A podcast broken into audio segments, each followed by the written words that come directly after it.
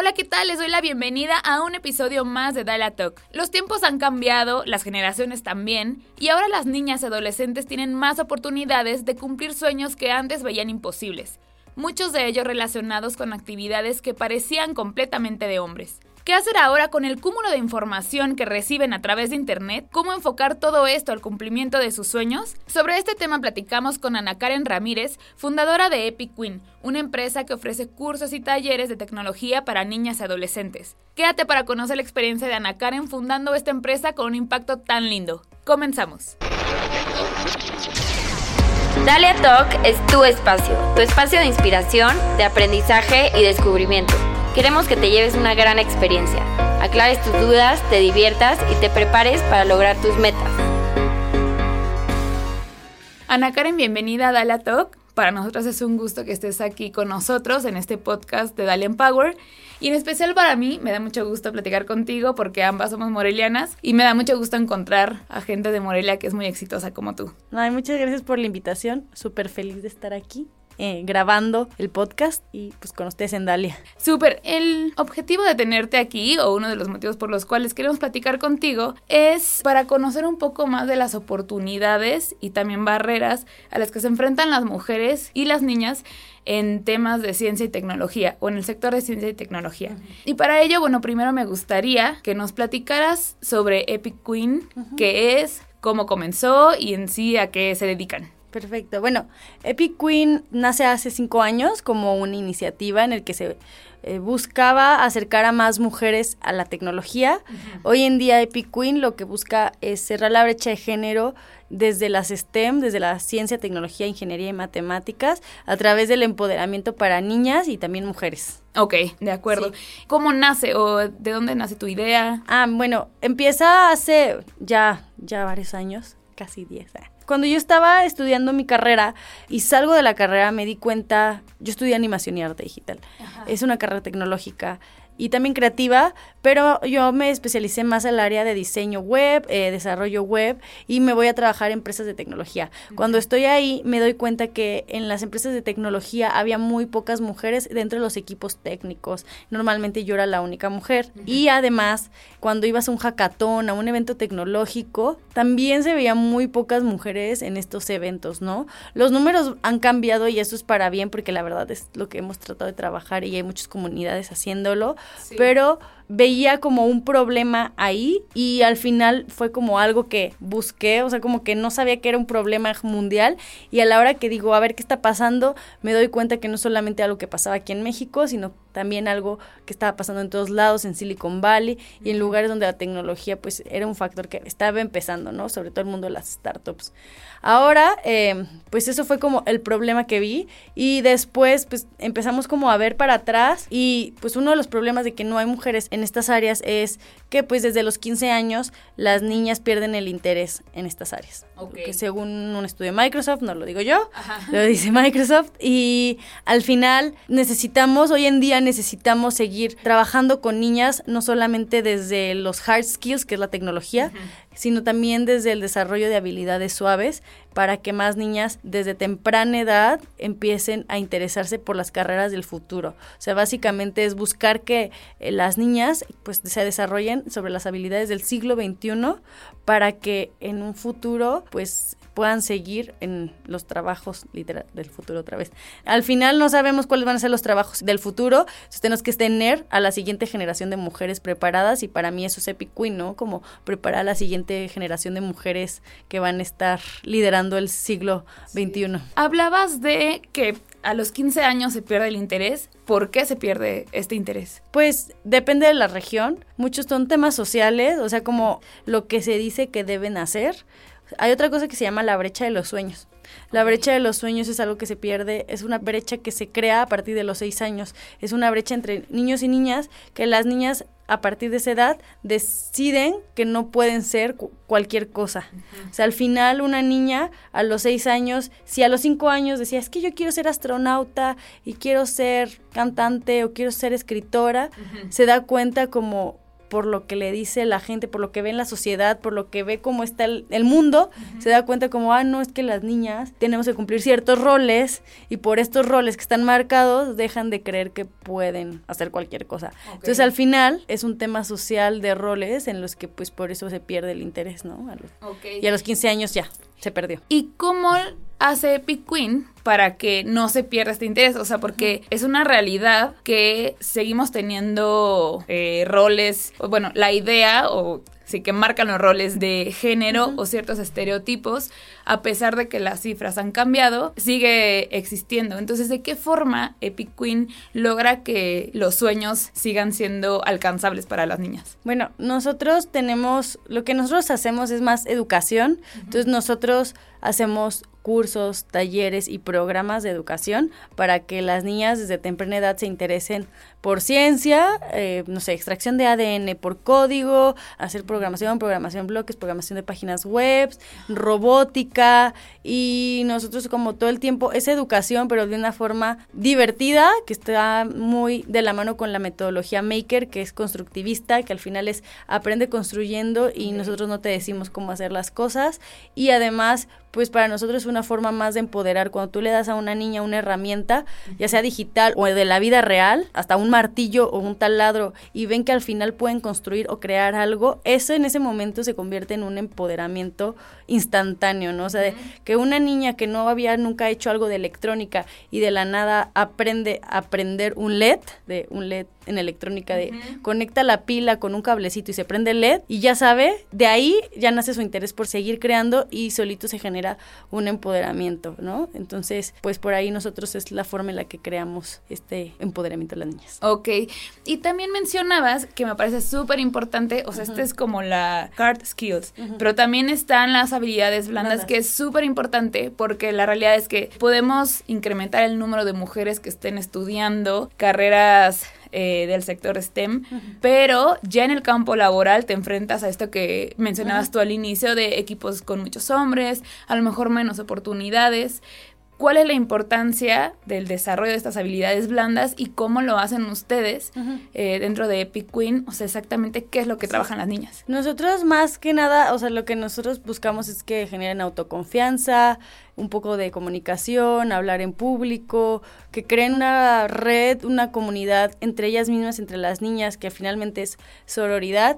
Entonces, que sepan que es el apoyo también de niñas con niñas y pues así es como vamos creando un poco sobre estas habilidades blandas y trabajen en equipo, o sea, como que todas esas habilidades que, o sea, que sí estén haciendo cosas técnicas, pero que también al mismo tiempo tengan esas habilidades blandas. O sea, por ejemplo, tenemos un curso que se llama Futura CEO y pues al final enseñan eh, la parte técnica, pues enseñarles finanzas, enseñarles un modelo de negocio, enseñarles una página web, pero cuáles son las habilidades blandas, aprende a cómo hacer un pitch, aprende a cómo no sé, hablar en público, aprende a trabajar en un equipo, entonces eso ya los desarrolla como una habilidad blanda.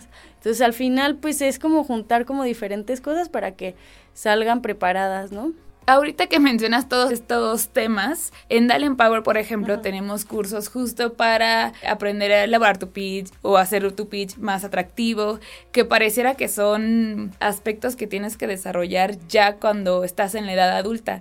Pero ¿cómo ha sido la respuesta de las niñas y adolescentes con ese tipo de temas? Pues lo ve normal. O sea, como, es que no te tienes que esperar hasta que seas grande para desarrollar las habilidades. O sea, al final no es como de, ahora vamos a aprender habilidades blandas. No. O sea, es como, a ver, vamos a programar un robot y tienen que contar una historia mientras están programando el robot. Entonces, pues se desarrollan dos habilidades, una técnica y una blanda. Y, y, ahí está, y, y, no te das cuenta. Al final, eso es lo que viene con la educación constructivista. O sea, al final es, aprendes mientras estás haciendo, ¿no? Y es también un movimiento que es muy novedoso, que es el movimiento maker también. Y por ejemplo, en tu experiencia, ¿consideras que la familia y en específico los papás son como, digo, son pieza fundamental para que las niñas no pierdan esa emoción y esas ganas de cumplir su sueño? Pero no sé si en tu experiencia has visto si realmente esto es como esa principal barrera Y entonces, ¿qué podrían hacer los papás y qué podrían hacer las mamás para que pues no pierdan sus sueños? Yo, noto más bien que ahora los papás de las niñas que tienen 6, 7 años, ya hasta son papás millennials algunos. Entonces están más preocupados por ver cómo no van a ser como ellos o cómo van a cuidar el mundo o cómo van a ser exitosos. O sea, ya no es como de las niñas esto y las niños esto, ¿no? O sea, como eso ya se está perdiendo. O sea, ya no pasa tanto. Más bien como que están preocupados porque no les llegue todo ese bombardeo del mundo de mercadotecnia y que te dice que actúes de cierta forma. Entonces como que lo que están tratando los papás es taparle los oídos a las niñas y dirigirlas hacia donde ellos creen que pues es mejor y es más conveniente. Entonces yo he visto que o sea, yo quisiera decirte que no, los papás son lo peor. No, o sea, al final siento que siempre un papá lo que va a buscar es lo mejor para su hija y yo estoy notando que justamente, o sea, y por eso nosotros en Epic Queen tenemos muchas niñas que todo el tiempo van porque pues al final los papás son las que llevan a las niñas. Entonces ellas están súper interesados de que, ¿qué más? ¿Cómo le enseño a mi hija programación? ¿Cómo le enseño coding? ¿Cómo le enseño a hacer finanzas? O sea, como, pues ellos son los que primero están interesados. Y entonces realmente sería tal vez el ámbito laboral o ahorita cuál crees, justo con estos cambios generacionales, cuáles crees que serían tal vez barreras para las, niñas? Ahorita como todavía la confianza, o sea, como siento que la peor barrera de una mujer es ella misma. Entonces al final nosotros ponemos las peores barreras que tenemos porque pensamos que no podemos o que todavía sentimos que no estamos habilitadas para desarrollar algunas cosas y le sigue pasando a las niñas. Es como siento que esa es una de las principales barreras. ¿Y qué más? Y la educación, la educación pública y la educación que vemos en las escuelas, o sea, la educación tal vez no está avanzando, sobre todo la educación pública no está avanzando como necesitaría avanzar a paso rápido, lo están cambiando, pero, eh, o sea, va bien, pero necesitamos que la educación vaya más rápido para que haya más niñas empoderadas. Eh, tengo amigas en justo en el área de tecnología que me han platicado, por ejemplo, que llegan a una junta de trabajo con un cliente, ¿no? Eh, por poner un ejemplo, y que el cliente lo primero que dice es, ¿y en qué momento va a llegar el ingeniero para iniciar la reunión? ¿O en qué momento va a llegar eh, tu jefe para poder tomar decisiones? Cuando realmente pues es ella quien es la líder de proyecto, quien es la ingeniera o quien es la técnica. Con tu experiencia justo en el área de tecnología, no sé si en algún momento te has enfrentado tú a este tipo de situaciones y cómo has enfrentado esta realidad o qué consejo le podrías dar a quienes están se enfrentan a ese tipo de pues, situación. yo ya casi no estoy en el área técnica, o sea, al final soy emprendedora, entonces más bien me toca como ver el área de emprender y ver clientes y ver quién sí le apuesta a mi proyecto. Entonces, a veces sí me toca como esperan ver como una señora empresaria, ¿sabes? Sí, sí, sí. ¿No? Pero a mí me pasa más bien como, así como, ay, es que te ves muy joven, no vaya a ser que cualquier cosa pase. O sea, como también el, la brecha de edad también tiene que ver. Sí he sabido como de personas que le pasa lo que estás diciendo y esas historias son muy chistosas, pero ahorita no me acuerdo en específico Sí, o sea, en mi trabajo en el pasado, pues es que sí tenía jefes porque estaba en la industria tecnológica, ¿no? Pero ahorita no tengo jefes, entonces es como, ¿y tú, a poco tú eres la directora? Sí, ah, así como... ¿Y qué haces en ese momento? O sea, llegas y lo primero que dices es, soy la directora y fundadora de Epic Y yo, pues sí. Nomás sí. Ajá. Y ya, pues no sé. Y creo que valdría la pena platicar un poco sobre tu emprendimiento, porque además, o sea, además de que es el tema de niñas en la ciencia, pues también, como ahorita lo comentas, es también un ejemplo de un emprendimiento social de una chica que es muy joven, mujer, o sea, ¿cómo te ha ido? ¿Cuáles serán como los mayores aprendizajes que has tenido de este proceso de emprendimiento? Ay, todos. Pues que emprender, o sea, como que es que suena muy bonito, como, ay, es que emprender es muy cool. Pero al final, como emprender, creo que cierto, no es para todos y tienes que tener como súper la idea de que es una pasión que no quieres dejar morir, aunque tengas que, o sea, vas a tener que dejar muchísimas cosas, incluso como la parte financiera siempre es un problema, la parte de socios, la parte de desde crear un acta constitutiva, desde conseguir un contador o una contadora que te haga bien las cosas, ¿no? Desde un abogado que te haga el acta constitutiva o ya cuando estás haciendo tus programas, o sea, como ver que tienes que hacer, mandar cosas a empresas, o sea, como todo el tiempo esos son los retos que te enfrentas como emprendedor, o sea, no es como de, ay, bueno, ya me voy a sentar aquí y me van a llegar y van a llegar todos a mí, pues no, tienes que estarte moviendo todo el tiempo y al final es el reto más grande como aprender a no quedarte sentada y estar cambiando y estar haciendo transiciones. O sea, por ejemplo, ahorita nosotros estamos en una transición en la que tenemos ya rato que no solamente trabajamos con niñas, también trabajamos con mujeres, pero empezamos con un programa muy chico de mujeres en tecnología. O sea, todos los lunes damos una clase de programación. Llevamos ya cinco grupos que hacemos cursos de programación para mujeres mayores de 16 años. Ahora es la primera vez que nos estamos enfrentando al reto de que, a ver, ¿qué pasa si esto lo hacemos más formal y se convierte en una escuela de programación en que todas las tardes de 6 a 9 de la noche van a venir mujeres a aprender a programar?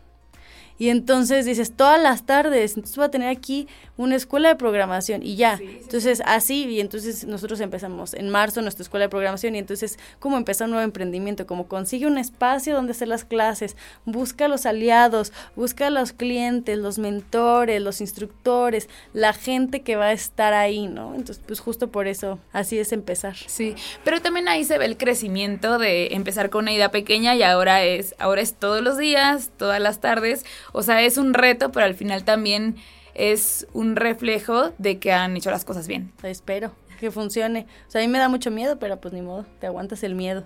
Y por ejemplo, en un emprendimiento social, entiendo que es más difícil el atraer a inversionistas también, porque, bueno, por una parte puede ser atractivo, pero por otra parte tal vez existe el miedo de los inversionistas a ese retorno de la inversión, ¿no? Pues yo creo, no sé, les tendremos que preguntar a la gente que tenga inversionistas porque no, yo no tengo inversionistas. Ok, entonces platícanos cómo funciona Epic Queen o... ¿Cómo nos financiamos? Al final nosotros funcionamos como cualquier otra empresa, hay que buscar quién patrocine los eventos, hay que buscar quién pague, trabajar con empresas grandes, yo he trabajado con Barbie, he trabajado con Warner Brothers, con Cartoon, o sea, he trabajado con marcas grandes, pero también trabajamos con, pues, con las personas chicas, o sea, como dando los cursos y haciendo básicamente como lo que dicen B2C, B2B, Así, así funcionamos y así es como funciona Epicuin. O sea, y si me quiere llegar un inversionista, que mejor. sí, que también es súper interesante conocer esta otra parte porque muchas veces encontramos emprendedores que su enfoque es completamente en quiero levantar capital, quiero levantar capital, quiero más inversionistas y creo que Piquin es un ejemplo de... Depende del negocio, ¿no? A lo mejor Facebook no se hubiera podido construir como es si no hubiera tenido inversores, ¿no? A lo mejor, o sea, es que las startups sí necesitan mucha inversión. Yo considero que es un startup porque es un movimiento que va empezando, que puede llegar a lo mejor sí ser exponencial, pero a lo mejor es más como una empresa social. Sí, y conforme se van, a, se van dando a conocer como en, en estos espacios, en conferencias, seguramente llegará de alguna forma y van a crecer mucho más porque realmente el fondo, la misión de Epic Queen, pues es, es muy linda y tiene mucho potencial. Al final luego es muy dañino como pensar que quien más inversión levanta es el que más éxito tiene, ¿no? O sea, para mí el éxito está más como en el impacto que creo en las personas. Súper bien no sé, algún ejemplo de alguna niña que haya pasado por Epic Queen y que ahorita, no sé, como que hayan visto el efecto de Epic Queen en una de las niñas adolescentes que han pasado. Pues hemos tenido muchas niñas, muchas historias, o sea, estoy tratando de acordar de alguna. O sea, me acuerdo una vez una mamá que me escribió que su hija no comía, que no quería como ir a la escuela y que después de ir a un taller de Epic Queen como que se mostró más atenta y que ya dejó, empezó a comer y que se como que más empoderada. Y después también tenemos como una historia de una niña que fue a un curso de esos que hacemos en colaboración con otros y tomó su primera clase de robótica con nosotros. No era todo de Epic Queen, ella es una niña de Puebla y después de eso continuó haciendo talleres y se ganó un concurso de, ciencia espacial. Después de eso, o fuimos a un concurso con las niñas de Epic Queen y también ganaron el concurso de robótica. Eh, ahora nos llevamos a unos niños a, a, Washington a un hackathon y ganaron el hackathon en Washington. Es como tenemos pequeñas historias de éxito, pero son buenas. Muy bien. ¿Dónde te pueden o dónde pueden encontrar más de Epic Queen para papás y mamás que nos están escuchando, que quieren mandar a sus hijas con ustedes? ¿Cómo pueden encontrar? En todos lados estamos como Epic Queen, en Twitter arroba Epic Queen, en Facebook Epic Queen, Instagram Epic Queens con una S al final. Ok. eh, y epicqueen.com, ahí siempre ponemos nuestros eventos donde dice eventos. O me pueden mandar un mensaje a mi Instagram, arroba Ana Muy bien. Oye, Ana Karen, cada episodio del podcast Dale a Talk de Dale Empower, le hacemos algunas preguntas un poquito más personales a nuestros invitados, porque queremos conocerlos un poquito más. Son, son muy sencillas. La primera de ella es, ¿qué libro le recomiendas a quienes nos están escuchando? Ah, sí. Eh, les recomiendo, no es nada de mujeres, ahora sí, vamos a cambiar de tema. Les recomiendo el libro de Thirst es del creador de Charity Water, ¿se pronuncia Charity Water? Es una non-profit, una organización que dona agua a los países más pobres del mundo que no tienen acceso al agua. Y entonces habla, o sea, el libro de este del fundador habla de como todo su proceso de creación para crear Charity Water y como de no hacer nada en la vida, tuvo una misión de que dijo de, ¿por qué? ¿Qué estoy haciendo con mi vida? Y entonces léanlo. Muy bien. Está muy bueno, de verdad, es como el mejor libro que leí en el 2019. Muy bien. Ahora, la otra pregunta es, ¿cuál es el mejor consejo que te han dado en la vida? En la vida, Ay, yo siempre me voy a acordar que me dijeron una vez que después de los 23 años ya no sorprendes, así que le tenía que echar muchas ganas. Me dijeron como, a los 23 años, todo el mundo dice, wow, no sé qué, después de los 23 tienes que trabajarle porque si no, ya no sorprendes. ¿Y a qué edad creaste Epic Queen? No, a los 25, pero al final es como, pues hay que seguirle, hay que trabajar. Sí. No sé, me acuerdo de eso me acordé ahorita. Pero sigues, sigues sorprendiendo. La otra pregunta, y ya por último, es ¿cuál es el mayor aprendizaje que has tenido en la vida? ¿Cuál es el mayor aprendizaje? Que nada es para siempre. Por ejemplo, o sea, en el sismo del 19 de septiembre, en el sismo se nos cayó en las oficinas de Piquin. De hecho, aquí en Dalia nos ofrecieron espacio y todo. Y, o sea, como teníamos de que, ay, muy bonitas las cosas y muchas o sea, cosas materiales, nadie le pasó nada, pero al final con eso fue un aprendizaje, como si empiezas de cero una vez, puedes empezar de cero dos veces.